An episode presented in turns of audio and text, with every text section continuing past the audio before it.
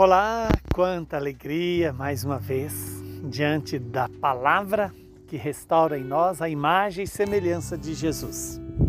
Assim como a palavra gerou, foi gerada no ventre da Virgem Maria, e assim o Verbo se fez carne entre nós. Hoje o Senhor nos dá a oportunidade de participar deste mistério da encarnação, permitindo em nós esta palavra gerar um homem novo, um ser novo. O evangelho de hoje é Lucas capítulo 16, versículos de 9 a 15.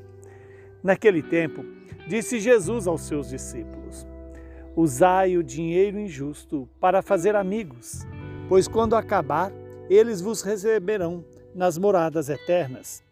Quem é fiel nas pequenas coisas, também é fiel nas grandes coisas.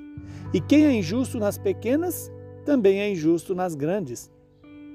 Por isso, se vós não sois fiéis no uso do dinheiro injusto, quem vos confiará o verdadeiro bem? E se não sois fiéis no que é dos outros, quem vos dará aquilo que é vosso? Ninguém pode servir a dois senhores, porque ou odiará um e amará o outro, ou se apegará a um e desprezará o outro. Vós não podeis servir a Deus e ao dinheiro. Os fariseus, que eram amigos do dinheiro, ouviam tudo isso e riam de Jesus. Então Jesus lhes disse: Vós gostais de parecer justos diante dos homens, mas Deus conhece os vossos corações. Com efeito, o que é importante para os homens é detestável para Deus. Palavra da salvação. Glória a vós, Senhor.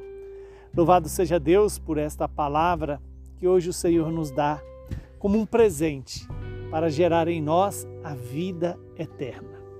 Veja que o Senhor nos chama a atenção, primeiro, a usar do dinheiro, dos bens, para conquistar amigos para a eternidade. E qual a melhor forma de usar o dinheiro, os bens? Fazendo a caridade, sendo generoso, é, investindo naquilo que gera a vida eterna. E o que gera a vida eterna em nós é a vontade de Deus. Colocar-nos a serviço do reino. Quando Jesus diz, né? Se vós que sois é, fiéis no uso do dinheiro injusto, se vós não sois fiéis no dinheiro injusto, como será dado a nós aquilo que nos pertence? Por que dinheiro injusto? Na verdade, se olharmos para o dinheiro na sociedade atual e todas as sociedades de todos os tempos, o dinheiro nunca é justo. Primeiro, porque ainda que seja trabalhado, ganhado com o próprio suor, mas sabemos que há injustiça comparada com outras situações de muitas outras pessoas.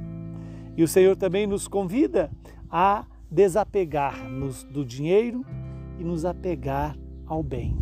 Não aos bens, mas ao bem maior, que é o próprio Deus.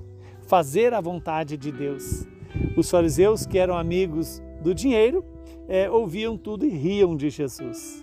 Ainda hoje, o mundo ri de, de nós quando nós fazemos a opção por não adorar o dinheiro, por não servir ao dinheiro, mas colocar o dinheiro a serviço da vida, a serviço do amor, a serviço das pessoas. Quando o Senhor nos fala, né? Vós gostais de parecer justos diante dos homens, mas Deus conhece os vossos corações. O que é importante para os homens é desprezar, desprezível, é detestável por Deus. Por quê? Porque os bens, o dinheiro usado por si só ou tendo a partir de um interesse de apenas ter, não nos leva à salvação, mas nos impede a salvação. E se tem uma coisa que Deus detesta, é a possibilidade de nos perder na idolatria ao dinheiro, ao prazer, ao poder, à fama, aquilo que o mundo apresenta como projeto de vida mas que não compensa para homem nenhum que crê no Deus vivo e verdadeiro. Que o Deus Todo-Poderoso nos abençoe, nos santifique e nos dê a paz. nesse primeiro sábado é, que nós lembramos o Sagrado Coração da Virgem Maria.